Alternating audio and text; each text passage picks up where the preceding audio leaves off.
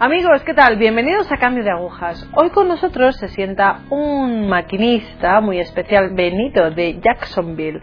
Mike, ¿qué tal? ¿Puedes presentar y decirnos un poco de ti? No sé, bueno, contarnos cosillas. Claro, mi nombre es Mike Harden. Nací y crecí en Jacksonville, Florida, en los Estados Unidos de América.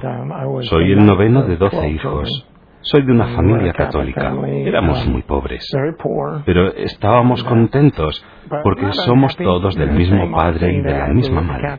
Estudiábamos en escuelas católicas y después íbamos al instituto público.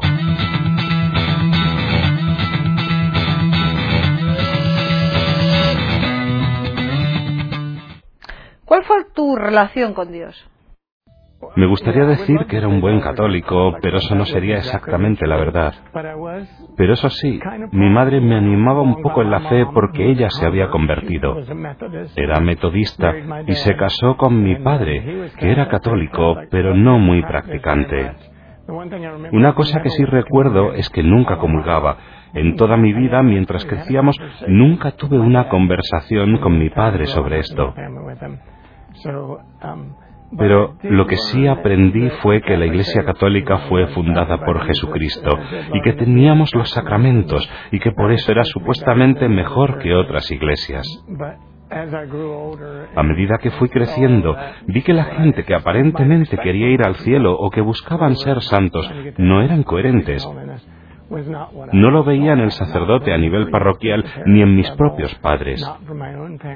Mi madre era conversa y estaba siempre intentando hacer las cosas bien pero solo tenía una metodología protestante como base. Así que recordaba sus tiempos de protestante cuando era joven para entender lo que significaba conocer a Dios y cómo tener una relación con Jesús, hasta que entró en la renovación carismática. Cuando veías todo esto, ¿qué pensabas? Estando en el movimiento carismático, empecé a caer en la cuenta de que tener una relación con Jesucristo es algo real y algo que se debe buscar. Por tanto, yo trataba de hacer eso. Cuando era joven, decía, ok, Jesús, yo quiero amarte y tener parte en esto. Y así entré por ese hueco. Creo que los sacramentos que recibí en la iglesia estaban obrando en cierta medida. Yo cargaba con una desventaja, y es que mi padre tenía un vicio muy fuerte con la pornografía. Por tanto, los siete chicos en la familia descubrimos su almacén de pornografía a una edad muy temprana. Algunos con cinco años y yo con nueve. Tienes ese pecado grave colgando de tu cuello cuando estás seducido por la impureza. El demonio tiene sus tentaciones y nos atraen fácilmente debido a nuestra naturaleza caída. Yo tenía ese pecado grave. Caes en eso. Él no sabía que estábamos viéndolo, pero nosotros sí lo sabíamos y anhelábamos más. Te cambia tu idea sobre la mujer. Y cuando fui al instituto, pensaba que tenía que ser atractivo para las mujeres. Eso es lo que tenía que hacer en lugar de buscar a Dios. Al empezar el instituto, el grupo de los carismáticos desapareció y a mí solo empezó a interesarme el resultar atractivo para las chicas. Al siguiente año, al iniciar el instituto, después de haber estado tantos años viendo el material que mi padre tenía de pornografía, y teniendo todos los pensamientos y practicando todos los pecados a lo que esto lleva, el demonio estaba encantado de poner en mi camino chicas jóvenes que me inducían a caer más en el pecado. Cuando terminé el instituto todavía creía en Dios. Si el equipo de fútbol estaba perdiendo el partido, rezaba. En los últimos momentos del partido decía, oh Dios, por favor, ayúdanos.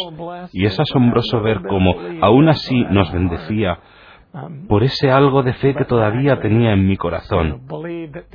Pero estoy convencido de que lo que ya no creía era que la Iglesia Católica era el camino. Tú rechazaste entonces la fe católica y creíste más en otras. Bueno, no tanto. Era solo como, vale, Dios es real, pero está allí a lo lejos. No me va a echar nada en cara, ¿sabes? No estoy siendo injusto. Estas mujeres me buscan y es la manera de ser popular. No hay nada malo en jugar al fútbol y hacer daño a las personas. Así es como te haces popular y entretienes a la gente. Por tanto, me justificaba, como solemos hacer cuando elegimos hacer algo, aunque sabemos que está mal. Lo justificamos sin más. Decidimos que está bien el hacer ciertas cosas, aunque en nuestro corazón sabemos que no es así, así que lo justificaba.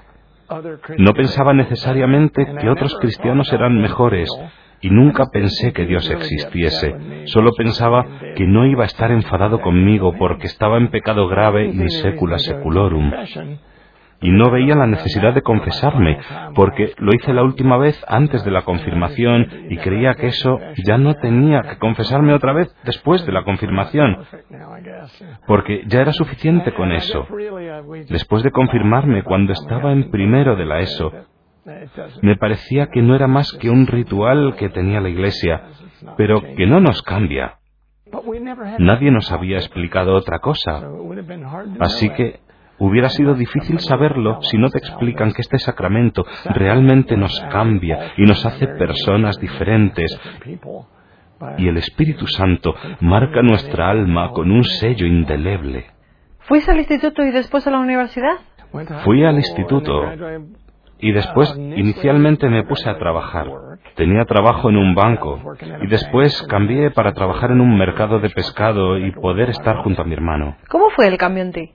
Um, Las cosas se ponían peores con el paso del tiempo. Cuando dejé el mercado de pescado, me puse a trabajar en UPS, servicio de entrega de paquetes, um, y al mismo tiempo estudiaba en la universidad. Uno de mis vecinos estaba en un negocio de seguros y él le dijo a su jefe que yo era una persona muy impresionante y listo y que tenía buen corazón. Así que tuve una entrevista con su jefe y me contrató para su negocio de seguros. Estaba contento de trabajar en un ambiente profesional, pero la gente que trabajaba ahí parecían niños grandes. No eran fieles a sus esposas, nada de integridad. Fue como ver lo peor de lo que hay en el hombre. Yo andaba con este tipo de personas, por lo tanto vivía una vida de fiestas y borracheras.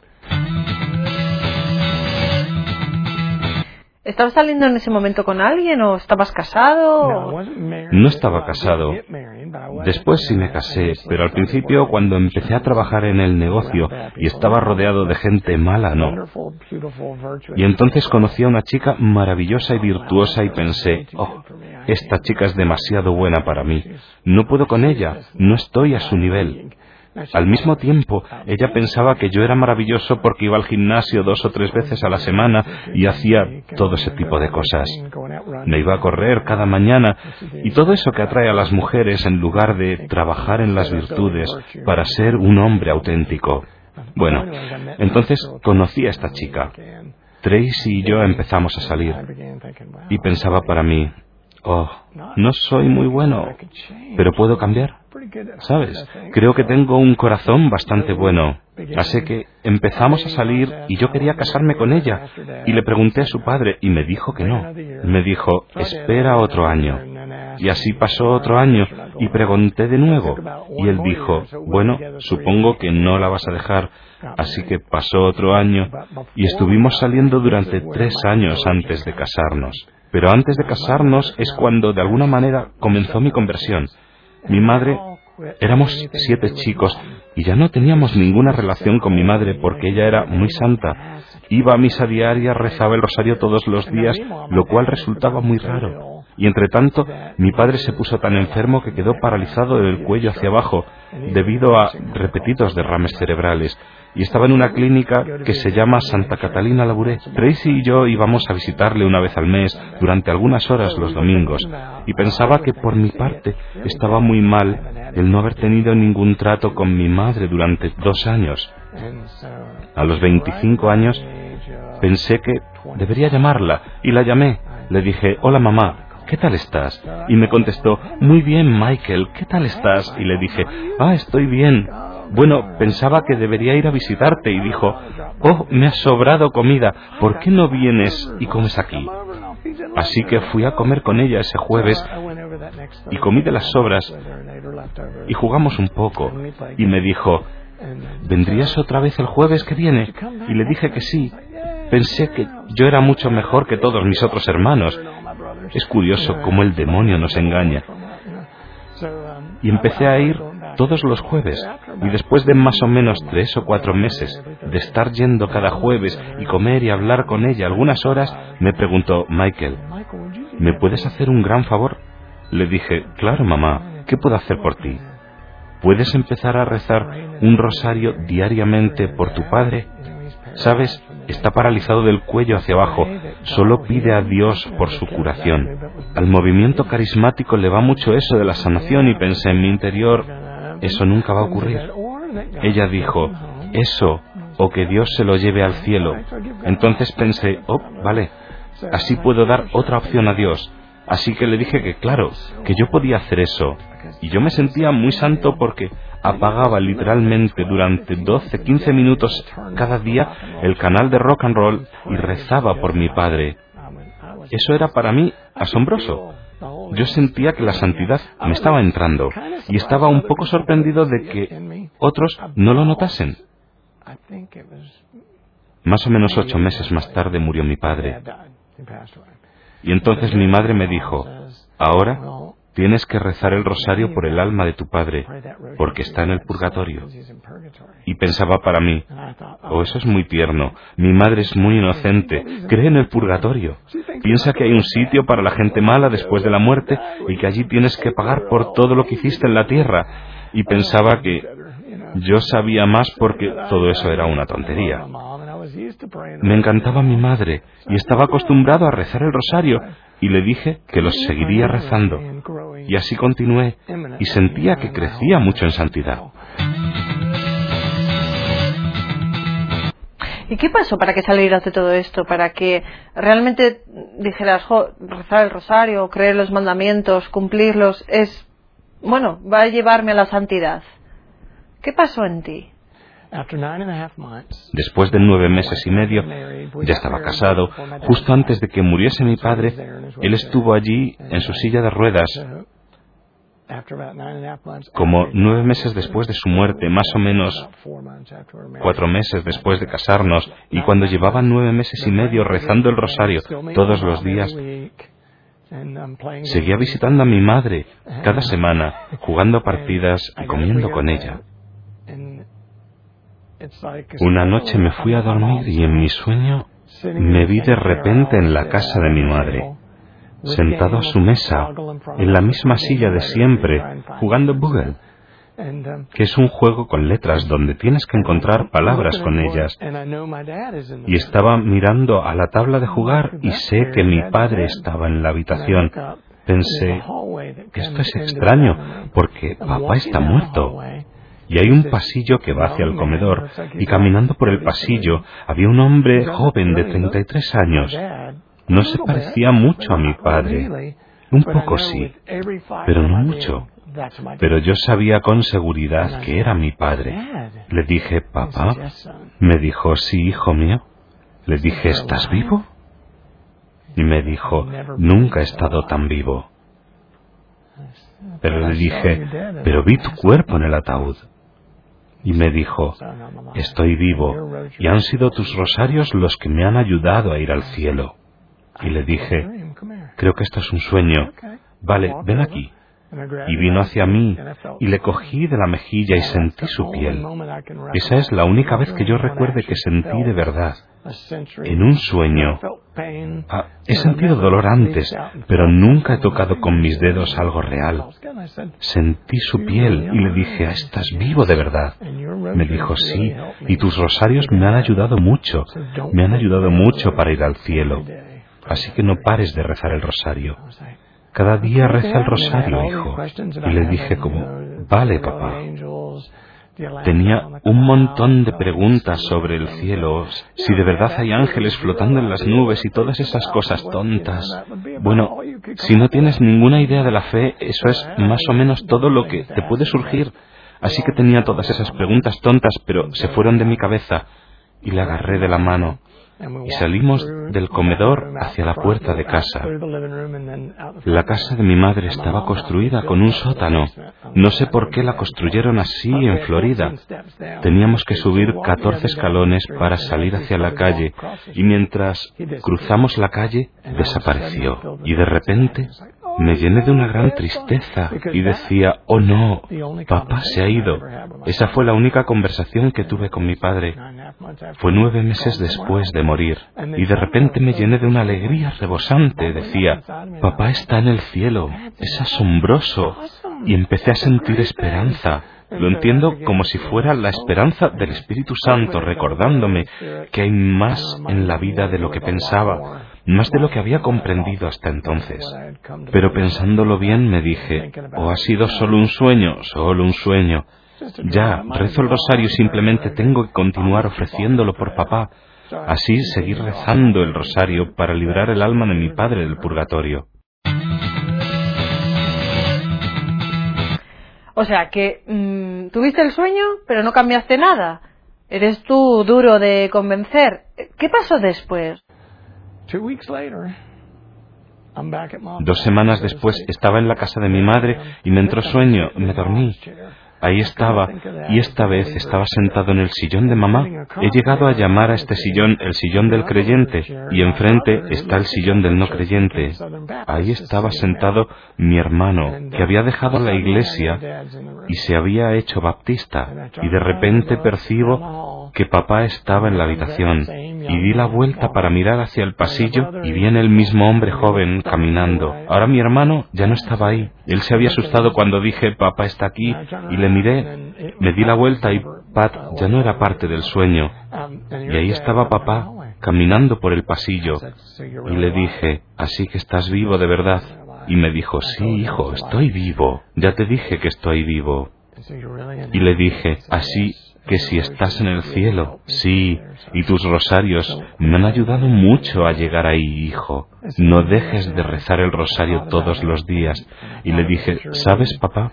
Pensaba que era un sueño y me dijo, ya lo sé. Y yo le dije, ven aquí. Y me acerqué. En ese tiempo era un gran levantador de pesos y hacía gimnasia siempre. Y le dije, déjame cogerte. Y me dijo, vale. Así que bajé a cogerlo y no pesaba nada. Le dije, oh, no pesas nada. Me dijo, lo sé. Es guay, ¿no? Yo decía como, vale, no lo entiendo, pero está bien. Así que lo bajé y él me seguía animando diciendo, tienes que rezar el rosario todos los días. Quiero que estés en el cielo conmigo. Y pensé para mí, oh, la última vez cuando le cogí de la mano para salir con él desapareció, pero esta vez no quiero que se vaya. Así que le abracé y empezamos a salir. Él me estaba consolando y diciéndome cómo me gustaría estar en el cielo. Y bajamos los escalones y al bajar pensé, oh, va a desaparecer. Pero no, todavía estaba ahí. Y al cruzar la calle paramos y me miró y le dije, te tienes que ir, ¿verdad? Y me dijo, sí. Y le dije, vale. Te quiero, papá. Y me dijo, yo también te quiero. Y poco a poco desapareció, ya no estaba. Y yo estaba lleno de alegría. Así que desperté a mi esposa otra vez para contárselo. Ahora uno puede pensar que este tipo de conversión me hizo un buen cristiano automáticamente, pero no. No iba a misa o a la iglesia. ¿Y todo seguía igual en tu vida? Sí, muchas cosas seguían igual. Bueno, estaba casado, no estaba muy loco, pero aún así salía con los amigos cada ciertas semanas y volvía a casa borracho. Tenía mucha bebida en casa y bebía por lo menos dos o tres copas cada noche. Si no te emborrachas bien, no eres divertido. Y en esa época no pensaba en nada mejor que esto, solo creía que eso era lo que merecía por trabajar duro. Así que en realidad no había aprendido mucho de mi padre cuando me rogaba. Me ofrecieron otro trabajo con otra compañía que me iba a pagar el doble, otro negocio de seguros. Hablé con mi madre, todavía iba a comer al almuerzo con ella todas las semanas y me dijo, ¿por qué no rezas y haces ayuno? Y le dije, ¿ayunar? Ella dijo, sí, pan y agua por un día. Y le dije, vale, así que lo intenté. Y fue la experiencia más horrible de mi vida. Tuve dolores muy fuertes de cabeza. Compré dos barras grandes de pan y cuando las comí estaba todavía muerto de hambre. Estaba como, ¿por qué necesito tanto la comida? Y al final dije, mamá, esto del ayuno no ayuda. No sé si tengo que dejar el trabajo y escoger la compañía de seguros. Y ella me dijo, bueno, ofrécelo y pide a Dios que te ilumine. Y antes de ir a la cama dije, Oh Dios, no sé por qué quieres esto de mí. Si no tengo que coger el trabajo, haz algún signo para que lo sepa, porque no oigo tu voz aquí. Déjame saberlo. Mándame una señal que me metan en la cárcel por conducir borracho. Al siguiente día recibí la señal. Una pena por haber conducido borracho. Me mandaron seis días a la cárcel. Había salido con algunos amigos para celebrar que había aprobado mis exámenes para ser un planificador financiero. Hago inversiones para otras personas. Salimos y me invitaron a tomar cerveza. Después me fui a casa en coche y me arrestaron. Me metieron en la cárcel. ¿Qué supuso para ti esa pena? Antes de esto creía que Dios existía, pero creía en la existencia del purgatorio, creía en el cielo, pero no veía que yo tenía que llegar al cielo o que tenía que hacer las cosas de manera diferente. Todavía en mi corazón pensaba que era una buena persona porque no estaba engañando a la gente o robando, no estaba siendo infiel a mi mujer. Así que no veía que tuviese que cambiar nada de mi vida. Sentía como, bueno, soy un hombre bueno. Rezo el rosario todos los días. Soy una persona bastante santa. Y recibí esta pena y pensé, eres un idiota, has destrozado tu vida, vas a perder tu licencia, puede que pierdas tu trabajo. No sería raro que te deje tu esposa. Estuvimos usando anticonceptivos desde que nos casamos. Había preguntado a nuestro párroco y él nos dijo que no deberíamos usarlos, pero que teníamos que hacer lo que fuese necesario para mantener el amor vivo. Así que sí, Claro, lo hicimos. El sacerdote nos ayudó a algo, así que escogimos enseguida y estábamos tomando la píldora. Lo que yo no sabía es que mi mujer ya estaba hablando con abogados para divorciarse de mí. Y yo pensaba que era genial, solo me emborrachaba cada ciertas semanas, tenía un sueldo y mantenía nuestra vida. Pero ella quería una vida auténtica, una familia, quería que la vida tuviera sentido, no solamente emborracharse con nuestros amigos y jugar. La vida no se trata de eso. Y ella lo sabía porque era mejor persona que yo. Así que recibí esta pena, fui a la cárcel y me di cuenta que era un fracasado y dije, Dios, por favor, ayúdame a hacer lo correcto. Entonces, cuando hablé con mi mujer, le dije que iba a parar de beber, de ir a fiestas con los amigos, y ella dijo que en ese momento cambió y que ya no quería divorciarse de mí. Y ahí estaba en la cárcel, hacía frío. Te dan una manta fina aquí en Jacksonville, Florida, la puedes usar como almohada o para cubrirte. La estaba usando como almohada porque no puedes dormir bien con tu cabeza en una cama de metal, porque eso es lo que es, una placa de metal soldada a la pared. No están intentando ponértelo cómodo y lo hacen bien. Y empecé a pensar, oh, esto es terrible, la tele estaba rota, no había con qué escribir. Nos dieron un periódico, pero los negros lo cogieron. Los blancos no lo podían ver. Mike, perdóname, pero es que me he quedado sin tiempo. Así que vamos a dejar a nuestros telespectadores con el suspense de ver cómo convierte Dios tu vida de una manera, bueno, pelín original. Nos vemos en la próxima, ¿vale? Ahora seguimos conversando tú y yo. Amigos, yo me quedo aquí con Mike, me quedo conversando un poco más. La próxima semana veréis, bueno, cómo, cómo se desarrolla esa conversión. Así que os dejo aquí un poquito con la intriga. Gracias, gracias por estar ahí. Gracias.